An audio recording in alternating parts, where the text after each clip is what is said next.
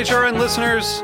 As we celebrate our 15th year, we are deepening our commitment to giving voice to the next generation of food systems storytellers, and we need your help. Our internship and fellowship programs help activate new possibilities for underrepresented and underestimated young people through experiential journalism, audio engineering, and production training. Through these unique programs, HRN helps food equity stewards build essential workforce readiness skills that expand their potential and foster economic mobility. Please consider supporting these critical programs. And with a minimum donation, you can be entered to win a dinner for two at an amazing restaurant in one of eight cities and tickets to a concert at a great venue in one of those cities. We have incredible partners across the country who have donated, as they also share our passion for helping to educate the next generation of food systems storytellers. Check out heritageradionetwork.org slash 15 to donate and enter to win today. That's heritageradionetwork.org slash 15 to donate and enter to win today. And make sure you donate before March 31st. Thank you. Today's program is brought to you by Wisconsin Cheese. Did you know that Wisconsin wins more national and international cheese awards than any other state or country? To learn more, visit wisconsincheese.com. Una comida sin queso es como una mujer guapa sin un ojo. Jean Atem Friand Saverin. Bienvenidos a Buen Limón Radio, yo soy Mariana Velázquez. Y yo soy Diego Senior, aquí desde nuestra casa para Heritage Radio Network, que queda en Bushwick, otra parte de este condado en la ciudad de Nueva York. Hoy vamos a hablar de el queso.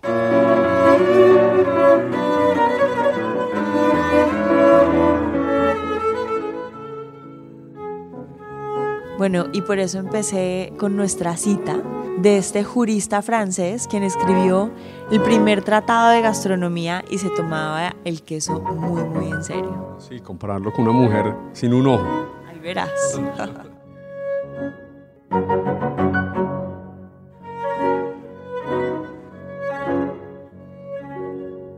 Al tuétano, Mariana, es una sección en donde hablamos con las personas que trabajan en, el, en la espina dorsal de las cocinas de Estados Unidos. Y esta historia de la entrevista que hiciste tú personalmente, en la que no pude y no alcancé a estar yo, un mensaje de apoyo y un abrazo muy grande a Joaquín por no haber estado presente ahí, mil disculpas, pero quería preguntarte, ¿él ha vivido de carne propia la cocina de los Estados Unidos? ¿De qué manera? Y además ha escrito libros sobre esto. Joaquín ha tenido experiencias como delivery boy en Manhattan, eh, como cortador de quesos en departamentos gourmet. Entonces él tiene una visión muy clara como de estas vivencias de las personas inmigrantes de este país y de esta ciudad en estos mercados de lujo además. Entonces su perspectiva tiene muchísimo valor porque además está llena de historias maravillosas. Así que, querido oyente, sírvase un buen vino y un par de quesos para acompañar. Bienvenidos a Buen Limón Radio.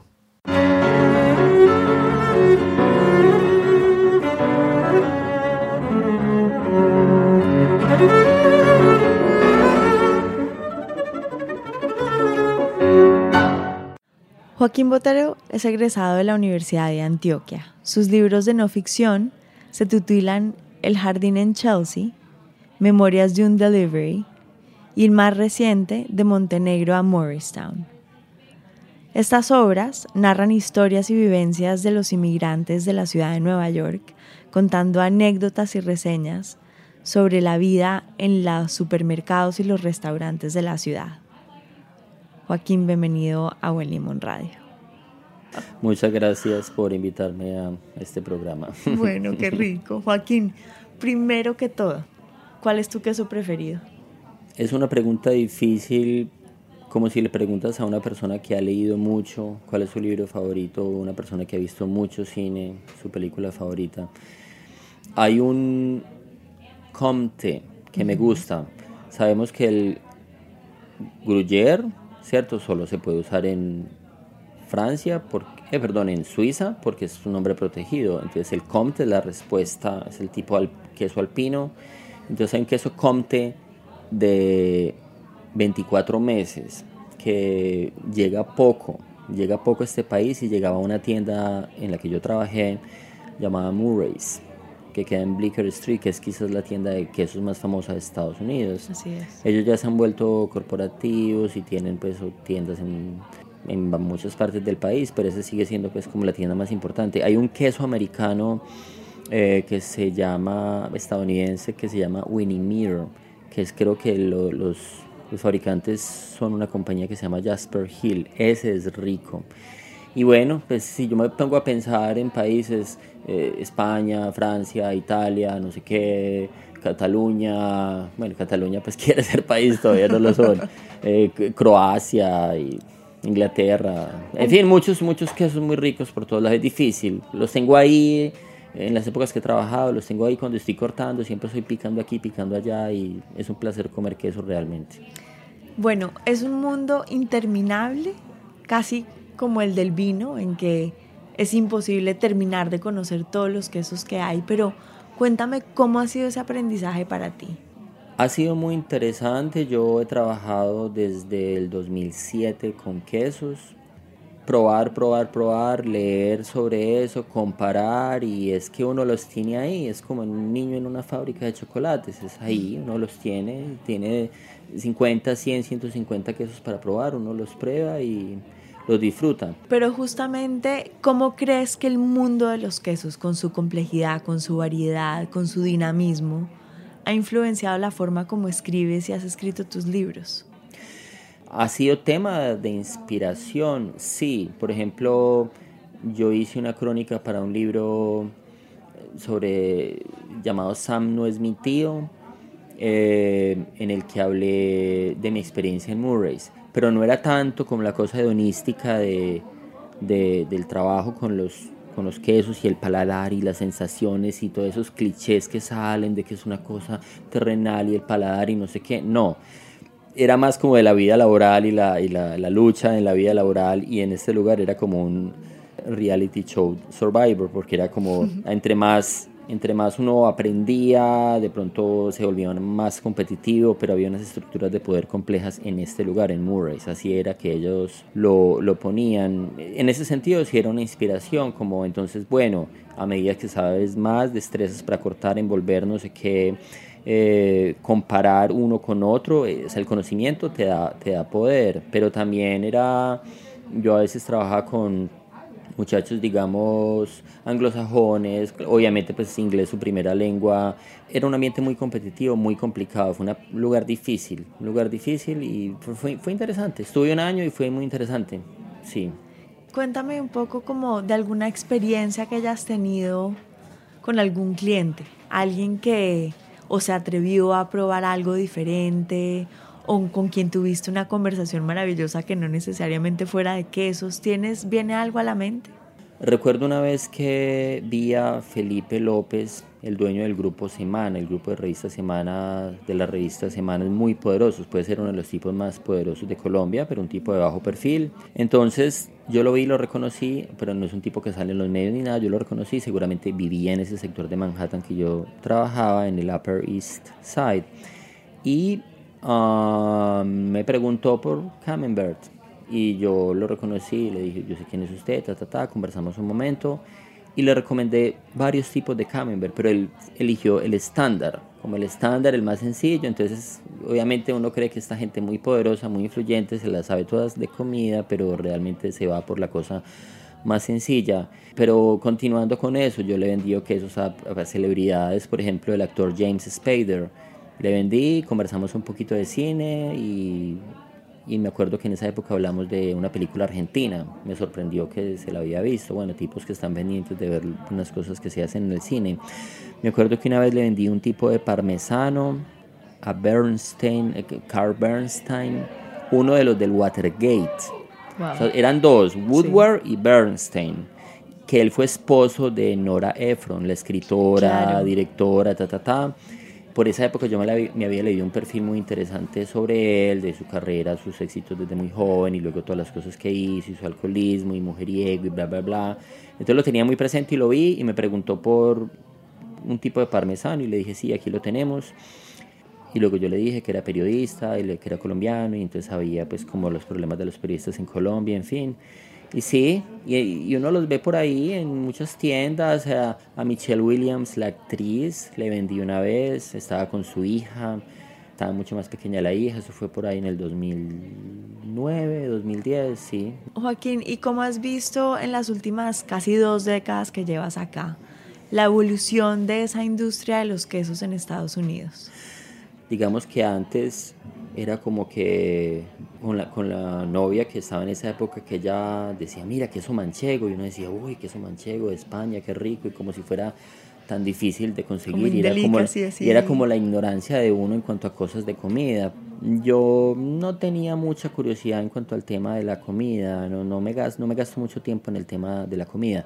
Entonces, bueno, para resumir la historia, todo, todo cambió cuando, cuando me tiraron a mí el mundo de los quesos, o sea, fue como aprenda desde cero, entonces ya fue empezar con los quesos azules, con los quesos de cabra, los de oveja, los, los crudos, los no crudos. Ahora veo que en el país, en este país ya están un poco más relajados con el tema de los quesos sin pasteurizar que vienen de Europa. Bueno, Joaquín, y para terminar, nosotros siempre hacemos una ronda de preguntas. Sí. Pero aquí no se vale pensar. Aquí es lo primero que se te ah, venga a la mente. A quemar ropa. A quemar ropa. Joaquín, ¿quesos cremosos o firmes? Firmes. Un aroma. El mar, el aroma del mar, el que viene del mar, del océano. Un lugar. Medellín, porque ahí están mis seres más queridos, mis sobrinas pequeñas. ¿La montaña o la playa? La playa, definitivamente. Me gusta nadar, soy nadador, entonces siempre que ah, realmente disfruto mucho del mar. ¿O dónde podemos seguir tus historias? Bueno, pues tal vez un poco buscando en internet, Joaquín Botero. Y bueno, si alguna persona me busca por Joaquín Botero y le puedo mandar el PDF de mi tercer libro, que es un, es una, un reportaje sobre la gente de Montenegro Quindío que emigró masivamente a un pueblo que se llama Morristown, New Jersey. Sí, cómo se mueve la gente poco a poco de un pueblo a otro pueblo. Ahí es otro reportaje que hice y bueno, eh, y por internet se encuentran cositas mías, periodísticas, artículos, críticas de cine, en fin pues te estaremos siguiendo, Joaquín. Muchísimas gracias. Gracias a ti.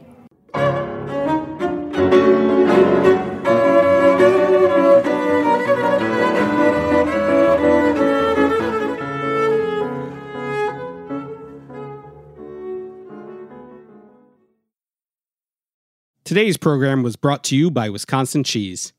What do you think of when you hear Wisconsin cheese? For me, I think cheese curds, delicious, fresh, and squeaky cheese curds, or deep fried cheese curds. Cheese curds literally anyway, anytime, any place. I think about Andy Hatch and Uplands Cheese, the farmstead cheese company behind Pleasant Ridge Reserve. I think of delicious stinky Limburger and its long storied history. I think of Dunbarton Blue, made by master cheesemaker Chris Raleigh. I think of Ross Grand Cru Serchois, which was named 2016's World Championship cheese, and Satari's Black Pepper Bellavitano, the 2017 U.S. Championship cheese. Wisconsin produces the world's best cheese, with lush grasslands and a glacial water supply that produce the very best milk. Fourth generation cheesemakers combine old world tradition with new ideas and the highest standards to make innovative cheeses that win more awards than any other state or country. To learn more, visit wisconsincheese.com.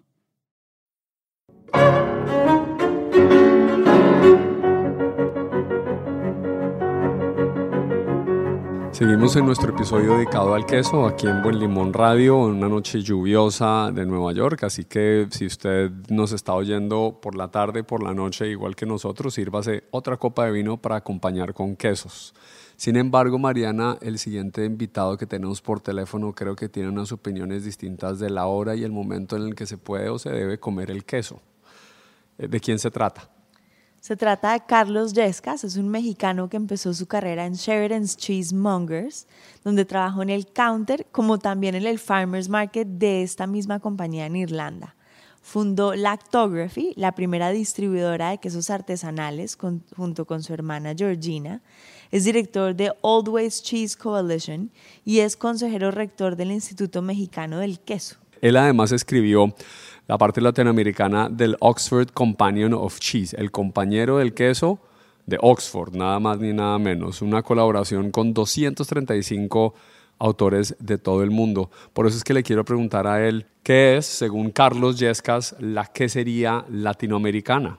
Bueno, pues sí, la pregunta es súper interesante, ¿no? O sea, o sea, somos una región tan grande, tan vasta, con tantas historias diferentes que es un poco difícil hablar solamente de una quesería latinoamericana.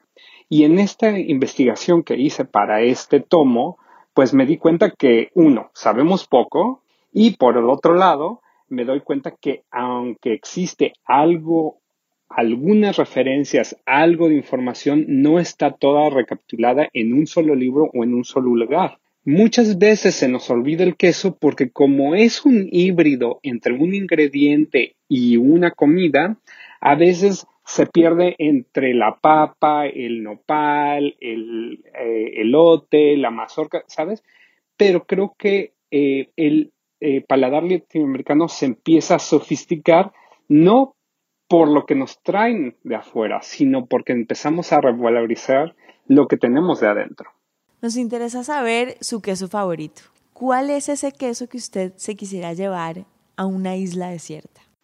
El queso que me quisiera llevar a una isla desierta sería el queso cotija de la región de origen o el queso cotija de la montaña que yo le llamo, eh, que es de la Sierra Jalmich en México.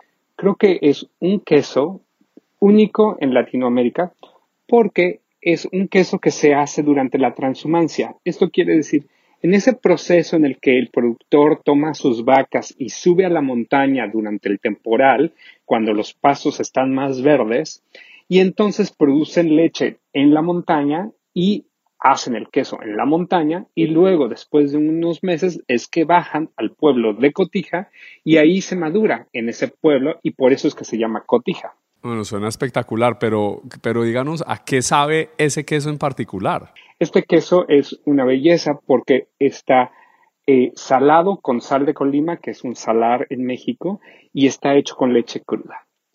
El sabor es un poco cremoso, con notas de mantequilla agria y obviamente con notas de sal y también con mucho almizcle. Y esto viene por eso de la leche cruda. Creo que es un queso fantástico en México que desafortunadamente lo que ha pasado es que la gente ha empezado a copiar la receta, pero no lo hacen con la leche del temporal, no lo hacen con la sal que te comento, sino lo hacen así a la. Y entonces queda un queso pues muy terrible, que nada más recuerda a esa nota salada. Y es realmente lo que se come en Estados Unidos. El queso cotija aquí que se compra en Estados Unidos, pues es muy salado y la verdad no tiene nada que ver con el original. Y en sus viajes como verdadero maestro quesero internacional, debe haber habido un sinfín de anécdotas. Cuéntenos una. Creo que mi anécdota más interesante fue eh, en un viaje que hice a Chiapas. Fui a ayudar a un grupo de productores a estandarizar una receta, no estandarizar su queso, sino estandarizar una receta. Y conocí a un quesero que me trajo su queso para probarlo. Y cuando lo estaba probando, le digo a este señor, señor, su queso sabe a flores. ¿Qué le da de comer a sus vacas? Y me dice, nada, joven, yo no le doy nada a mis vacas más que lo que se les debe de dar. Ah, bueno, le digo, qué interesante su queso que tiene estas notas como de flores y tal vez un poco de notas dulces. Y me dice, no, no, yo no le pongo nada. Y entonces resulta Probé otros que tenían notas más verdes, otros que eran más frescos y un poco tratando de decirles a cada uno de los productores, mire, usted debería de hacer este cambio para esta estandarización que estamos tratando de hacer. Finalmente, le digo al señor del queso de las flores, oiga señor, ¿me puede dejar a probar su queso otra vez? Es que me interesa entender por qué su queso sabe tan particular me lo trae, lo pruebo otra vez y le digo, ¿sabe qué, señor? Estoy seguro que usted le da de comer algo a sus vacas que es diferente a los demás. Después de que él vio que yo había sido muy justo con los otros productores, es que me dice, yo la verdad es que sí le doy algo diferente de comer a mis vacas. Ah, sí, dígame qué es. Pues yo, como mis vacas son muy consentidas, les doy caña de azúcar una vez a la semana. Qué interesante que ese parte de la alimentación de la vaca, que no es la, comida tradicional de la vaca, sino que se la da como un pequeño premio a su vaca consentida este señor, hace que el sabor del queso cambie. ¿Y cómo me doy cuenta yo? Pues me doy cuenta porque la leche está sin pasteurizar, porque está cruda, porque está bronca, como decimos en México. No, pero me imagino que usted debe comer demasiado queso constantemente por trabajo, obviamente, pero además también lo hace por placer, en una noche con un vino, por ejemplo. Pues, ¿qué te comento? Eh, yo la verdad es que como queso en el desayuno, como queso en la cena, como queso al principio de la cena, al final de la cena, al mitad de la cena, lo como a todas horas. La verdad creo que no es una cosa tan específica de si es un aperitivo o un postre o si se come en un sándwich o si se come eh, en la mañana. Más bien creo que hay un queso para todo momento. También creo que muchas veces hemos creado este misticismo del queso como del vino y la verdad es que eh, el queso no es como el vino, como la cerveza. En la casa de uno, eh, cuando digamos llega alguien de rápido o que mi marido me dice, fíjate que eh, va a venir alguien y hay que hacer algo rápido, siempre tengo un poco de queso en la casa. Bueno, un poco, te digo que tengo cinco distintos estilos en este momento, entonces siempre hay queso en la casa. Eh, y tener, bueno, alguna eh, referencia de cabra, alguna de oveja y alguna de vaca. Siempre uno de cada uno ayuda. Y luego tener un queso fresco, uno maduro y luego a lo mejor eh, uno azul o uno de corteza lavada, uno de corteza de mo. O sea, tener una variación entre los quesos porque siempre habrá esa persona que dice a mí el queso de cabra nada más no me gusta y no lo como. Cuéntanos cómo nació el proyecto de Lactography. Nosotros empezamos, o más bien yo empecé hace muchos años con un pequeño blog en el que escribía sobre política y queso. Y como me gusta mucho el queso, pues veía temas que se compaginaban unos con otros. Y entonces empecé un pequeño blog en el que practicaba historias de queso y ponía por ahí algunos temas de eh, política. La palabra lactography no existe en inglés o en español o en ningún idioma. Eh, nosotros lo inventamos. Cuando se unió mi hermana al proyecto fue que empezamos a la venta de queso. Realmente soy muy melindroso para comer. Eh, y aunque me gustan algunas otras cosas como el vino, la cerveza, el pan, la verdad es que hay muchas otras cosas que no me gustan. Entonces tampoco me considero sibarita eh, eh, consumado que sabe sobre todo dar las cosas, sino más bien me siento que soy como una persona realmente interesada en el queso, pero más que nada por la historia que está detrás del queso. Nos encanta terminar eh, este, estas entrevistas y gracias por, la comunicación. Hemos aprendido mucho con una ronda de preguntas relámpago. Para empezar, díganos así, de lo primero que se le venga a la mente, un aroma, un color, una película. Aroma, tierra mojada, ¿sabes? Ese olor de cuando acaba de llover y sales y huele el, la tierra a lluvia.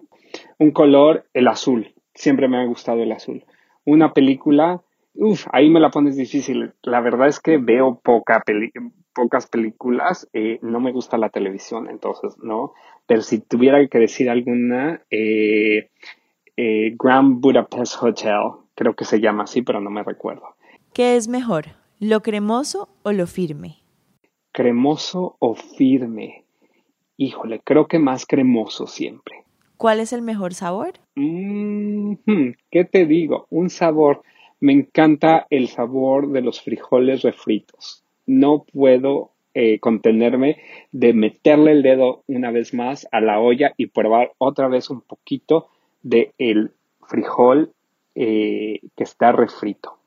Y por último, ¿las cabras o las ovejas? Cabras u ovejas, cabras. Son una belleza de animales, son como perros, uno puede hacerlas sus amigas y bueno, ahora hasta la gente hace yoga con ellas. Yo la verdad no haría eso porque a mí no me gusta oler a chivo.